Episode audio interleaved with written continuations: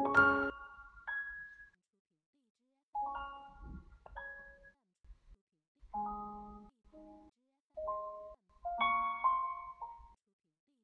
らしの基本。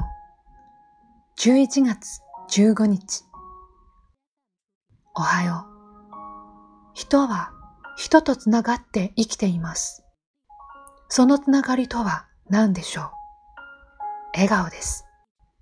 笑顔で人と人はつながっているのです今日も丁寧にこんにちはゆっくり歩きましょう。辛いこと、苦しいことがあったら少し休んで、それからまたゆっくり一歩一歩です。いい一日を。おやすみなさい。人は欠点のない人を好きにはなりません。